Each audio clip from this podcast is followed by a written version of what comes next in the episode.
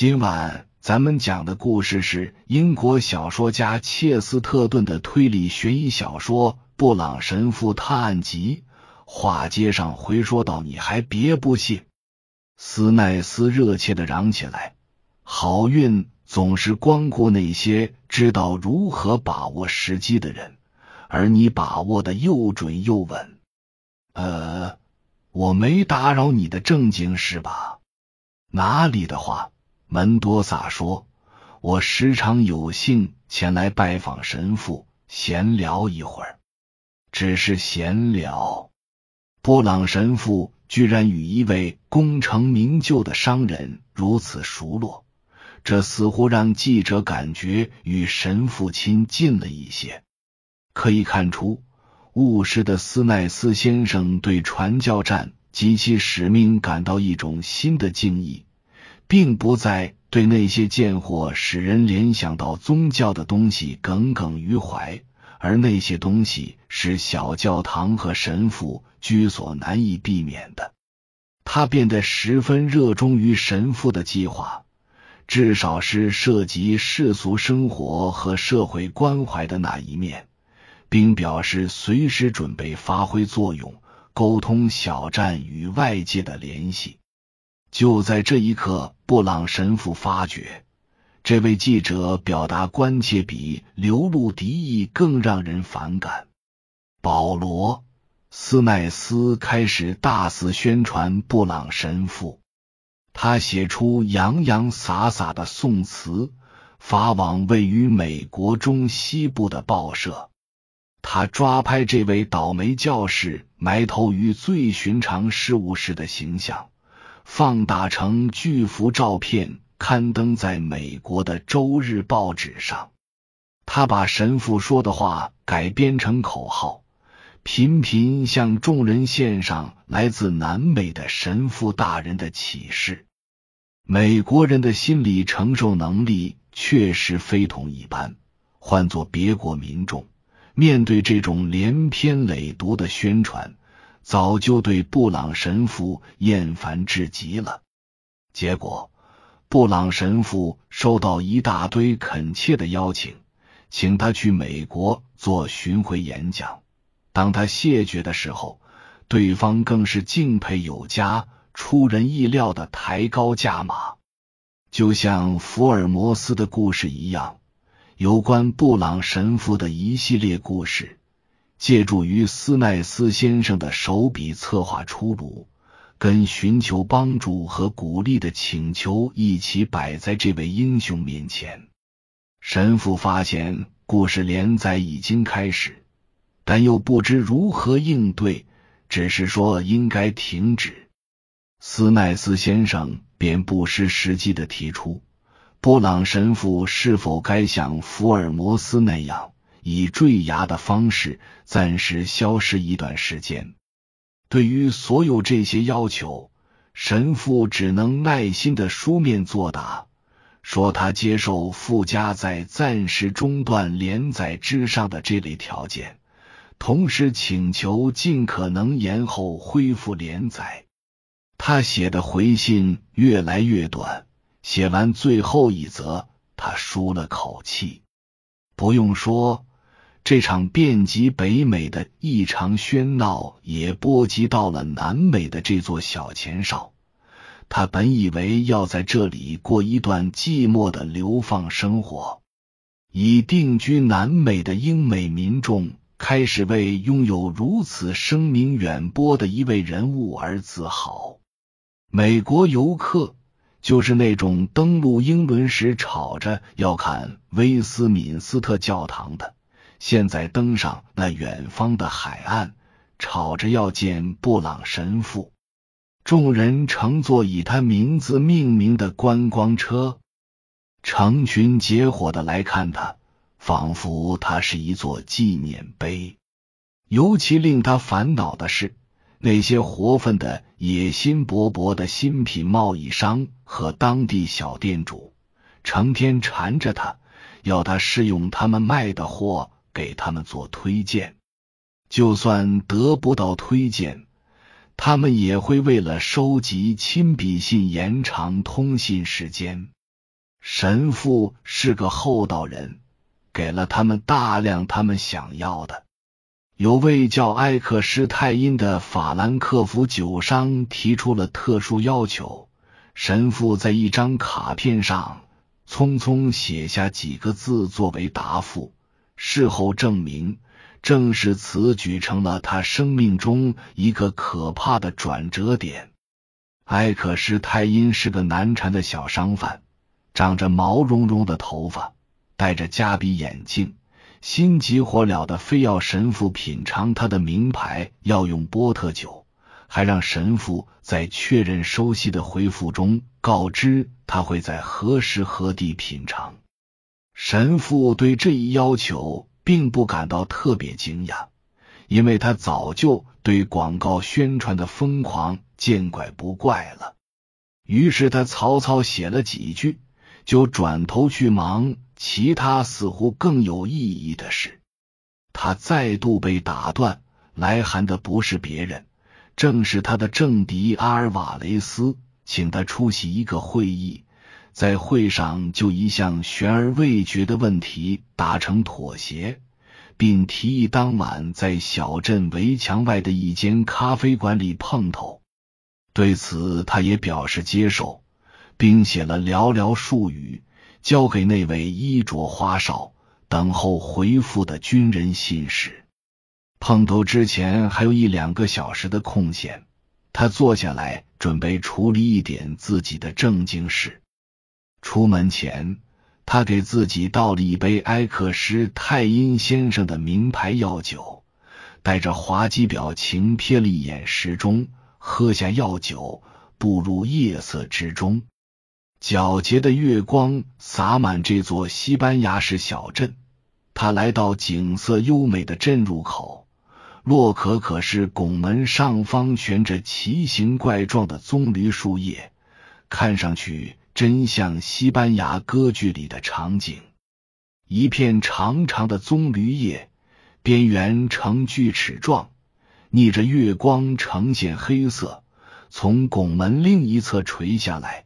透过门洞依稀可见，好似一条黑鳄鱼的下巴。要不是有别的什么吸引了他天生警惕的眼睛，这个幻想恐怕会一直徘徊不去。空气死寂，没有一丝风，可他明明看见悬垂的棕榈叶动了动。他环顾四周，没有发现其他人。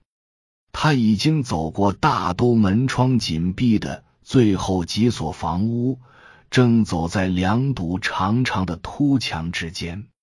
墙是由不成形的大扁石砌成的，这儿一丛那儿一簇的生着那个地区特有的古怪荆棘。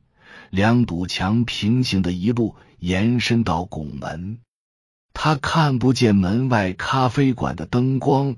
也许离得太远了。拱门下方空空荡荡，只见一段宽阔的大石板路，在月下显得苍白，从中长出零零落落的仙人掌。他感到一股强烈的邪恶气息袭来，感觉身体也受到一种异常的压迫。可他没想到要停下脚步。他有着与生俱来的相当大的勇气，但与他的好奇心相比，恐怕还稍有逊色。他一生都被求知欲引导着寻求真相，事无巨细。他常常告诫自己要分清主次，适当加以控制。可是好奇心始终存在。他径直穿过拱门，来到另一侧。突然，一个人像猴子一样从树顶窜出，举刀向他袭来。与此同时，另一个人敏捷的沿墙爬过来，抡圆了棍子朝他头部砸下。布朗神父身体打着转，摇摇晃晃，然后倒在地上，瘫作一团。在他倒下去的瞬间。圆脸上却浮现出柔和且极为惊异的表情。这座小镇上还住着一位年轻的美国人，与保罗·斯奈斯先生大不相同。他叫约翰·亚当斯·雷斯，是受雇于门多萨的电气工程师，负责给这座老镇安装各种新型便利设施。他对讽刺作品和八卦新闻的熟悉程度远远不如那位美国记者。其实，在美国，属于雷斯这种道德类型的人与斯奈斯之流的比例是一百万比一。他特别擅长自己的工作，在其他方面却十分单纯。他刚出道的时候，在西部的一个村子里。给药剂师当助手，纯靠勤奋和德行步步升迁。但他始终认为他的家乡是这个宜居世界的天然中心。他在母亲膝下从家用圣经中受教，接受的是那种清教徒式的或纯福音派的基督教信仰。如果说他还顾得上信教的话。那仍然是他的信仰。在最新鲜乃至最疯狂的科学发现的灿烂光芒之中，当他逼近实验成功的极限，像神创造星星和太阳系一般制造声光奇迹的时候，他也不曾有过片刻怀疑，始终相信老家的东西是世上最好的。相信他的母亲和家用圣经，还有村里那平和古朴的风尚。母亲在他心里有一种严肃而崇高的神圣感，仿佛他曾是个长不大的法国人。他相当确信圣经信仰才是正路。不过，在他游走于现代世界时，也只是隐约会记起他。他无法认同天主教国家表现出的信仰表象，他厌恶主教法官和牧长，这倒跟斯奈斯先生有了共鸣，只是态度没那么专横。他对门多萨在大庭广众之下的惺惺作态没有好感，当然也不迷恋无神论者阿尔瓦雷斯的故弄玄虚。也许亚热带生活的种种对他来说过于花哨了。印第安人的红和西班牙人的金令他目不暇接。总之，当他说这里跟他的家乡没法比时，他并没有夸大其词。他真心认为有种平淡、含蓄、动人的东西存于某处，那才是他最看重的。这就是约翰·亚当斯·雷斯在南美驻地所抱的心态。然而，一种微妙的感情在他心中滋长已有一段时日，与他的所有成见相抵触，他也无法解释。实际情况是，他所到之处曾遇见过的唯一让他稍稍忆起老家柴堆、乡间礼仪和母亲膝上圣经的。居然是布朗神父的圆脸和他那把笨重的黑伞。他开始不自觉的观察那个平凡甚至滑稽的黑色身影四处奔忙，以一种几乎病态的迷恋关注着他，仿佛那是一个行走的谜或矛盾体。他发现，在他所痛恨的一切事物的深处。有某种东西让他情不自禁的着迷，就好像他惨遭一群小鬼的折磨之后，却发现魔鬼本身是个普普通通的人。事有凑巧，就在那个月明之夜，他从窗户望出去，正好看见魔鬼从窗前经过。这个令人费解而无辜的魔鬼，戴着宽边黑帽。穿着长长的黑袍，沿街驰出前行，朝拱门走去。他以一种自己无法理解的兴致，痴痴的看着。他想知道神父去哪儿，去干什么。待那黑色身影走过去许久之后，他仍凝望着月下的街道。忽然，他又有了新发现，更激发了他的好奇心。他认识的两个人也经过了他的窗前，就像走过明亮的舞台。蓝幽幽的月光洒在小个子酒商埃克施泰因身上，给他直立着的浓密发梢涂上了一圈光晕。月光还勾勒出一个更高更黑的人影，那人有着鹰形的侧脸。戴着怪模怪样的上大下小的老式黑帽子，使整个轮廓显得更加怪异，好像影子戏里的剪影。雷斯责怪自己经不住月光捉弄，陷入胡思乱想，因为他定睛在看，便从西班牙式的黑色络腮胡子和特征鲜明的脸庞认出。此人正是镇上小有名气的卡尔德隆医生。他曾见过医生很专业的照料门多萨。然而，那俩人窃窃私语和私下窥探的样子，让他觉得怪怪的。他一时兴起，越过低矮的窗台，光着头跳到街上，跟踪他俩。他看到他俩消失在黑暗的拱门下。过了不久，从拱门外传来一声可怕的叫喊，声音异常响亮刺耳。更令雷斯感到毛骨悚然的是，他根本听不懂叫喊的内容，那明显是种外国口音。接下来是一阵匆忙的脚步声，更多喊叫声，然后是一声不知是愤怒还是哀伤的吼叫。震撼了此处的塔楼和高高的棕榈树，聚集的人群出现一阵骚动，仿佛正穿过拱门往回席卷。接着，一个新的嗓音在黑暗的门洞里响起，这次清晰可辨，犹如五雷轰顶。只听有人在门洞里大叫：“布朗神父死了！”他根本不知道心里的哪根支柱垮了，也不知他一直以来所依靠的为什么突然离弃了他。但他奔向拱门，正巧碰见同胞斯奈斯记者。他刚从漆黑的门洞走出来，脸色惨白，神经兮兮的咬着手指。千真万确，斯奈斯用近乎敬畏的语气说。他没救了，医生一直在看着他，没有希望了。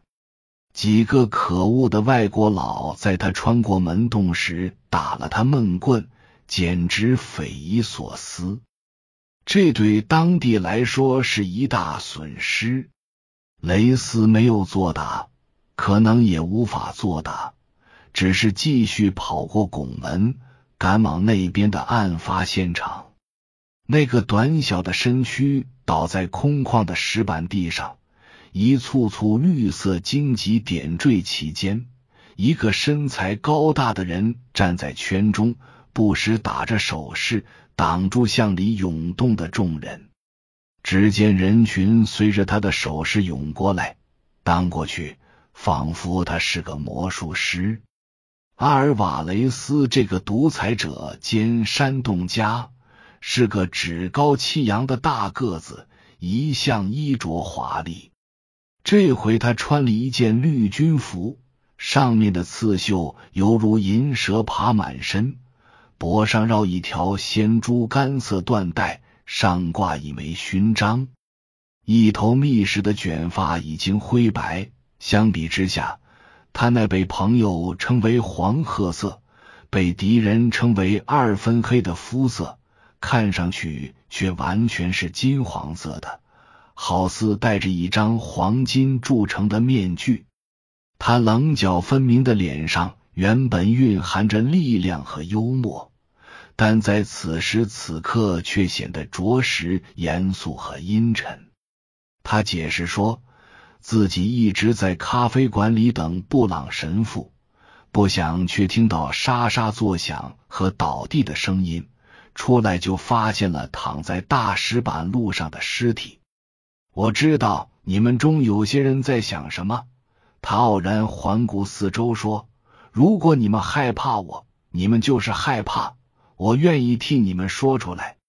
我是个无神论者。对于那些不肯相信我的话的人，我没有神可以求告。但我以一个军人和男人的荣誉对你们说。”我没有参与此事。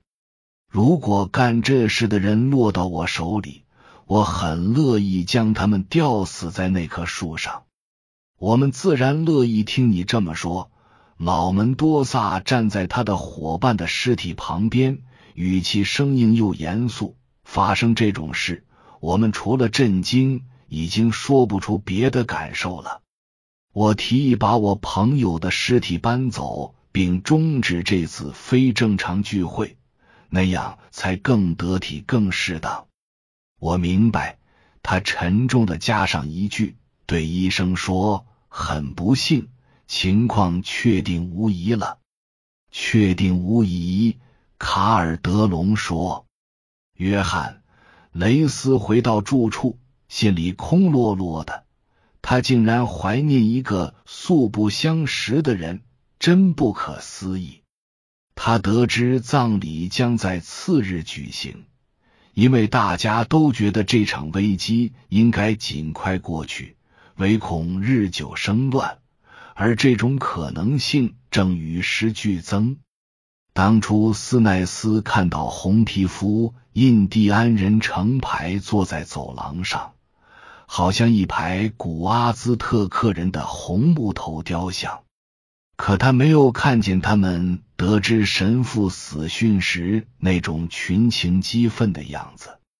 若不是他们受到约制，必须在自己宗教领袖的灵柩前显得恭敬有礼，他们早就揭竿而起，动用私刑处死那位共和派领袖了。而本该被处死的真凶，却已消失的无影无踪。没人知道他们的名字，也没人会知道神父临死时可曾看清他们的脸。显然，神父弥留之际看陈氏最后一眼时，很可能认出了对方，脸上才会遗留下古怪的惊诧表情。阿尔瓦雷斯声嘶力竭的反复声明不是他干的，并参加了葬礼。他穿着那身华丽的银花绿军装，摆出一副夸张的恭敬姿态，走在棺材后面。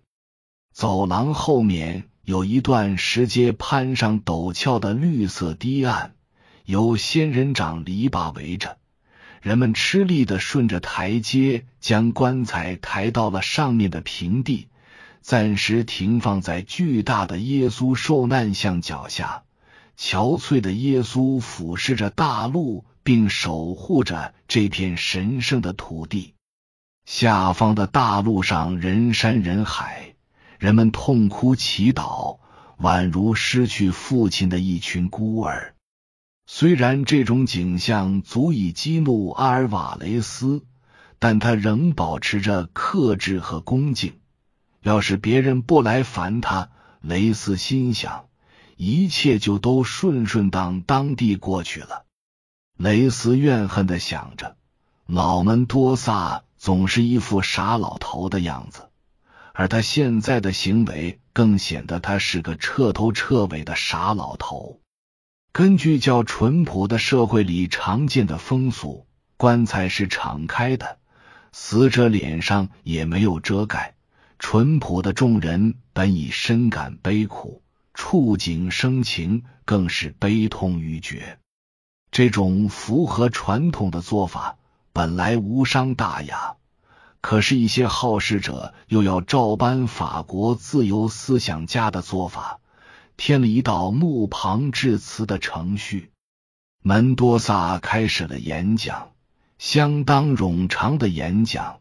他说的越多，约翰。雷斯的情绪就越低落，对其中的宗教仪式就越反感。一长串圣人的品行，显然是最过时的那种，从一个吃饱了撑的、不愿落座的演说家嘴里慢吞吞、沉闷闷的吐了出来。这就够糟的了。可门多萨糊涂透顶，居然开始谴责甚至奚落自己的政敌。如此一来，他很快变出了丑，而且是相当大的丑。我们不妨问一问他，趾高气扬的看了看四周，说：“我们不妨问一问，在那些愚蠢的抛弃了祖先信仰的人中间，哪里还能找到这种美德？”正是当我们中间出现了无神论者、无神论领袖，有时甚至是无神论统治者的时候，我们发现他们的邪恶思想在这样的罪行里结出了果实。如果我们问是谁谋杀了这个圣人，我们肯定会发现。混血冒险家阿尔瓦雷斯的眼里流露出来自非洲原始森林的野性之光。雷斯觉得自己突然发现那人终归是个野蛮人，无法自我克制到最后。不难猜想，他所有的受启发的顿悟有典符都交色彩。反正门多萨是说不下去了，因为阿尔瓦雷斯跳起来，大声回敬他。张着肺大气足硬似把他压了下去。谁谋杀了他？他咆哮道：“你们的天主谋杀了他，他自己的天主谋杀了他。照你们的说法，他谋杀了他所有忠诚和愚蠢的仆人，正如他谋杀了那一位。”他狂暴的伸手一指，没指棺材。却指着耶稣受难像，他似乎稍微平复了一下自己的情绪，语调中怒气未消，但多了些思辨的味道。他继续说道：“我不相信天主，可你们相信？难道没有天主，不比有一个像这样掠夺你们的天主更好吗？我。”至少不害怕说天主根本不存在，在这个瞎眼的没头脑的宇宙当中，没有神明能听见你们的祷告，能把你们的朋友送回来。就算你们祈求上苍要他复活，他也不会复活；就算我挑战上苍要他复活，他也不会复活。此时此地，我就要试探一下，我藐视那个不去唤醒这个长眠之人的天主。以上是由奶锅大叔给您播讲，感谢收听。每天晚上二十一点三十三分准时开聊。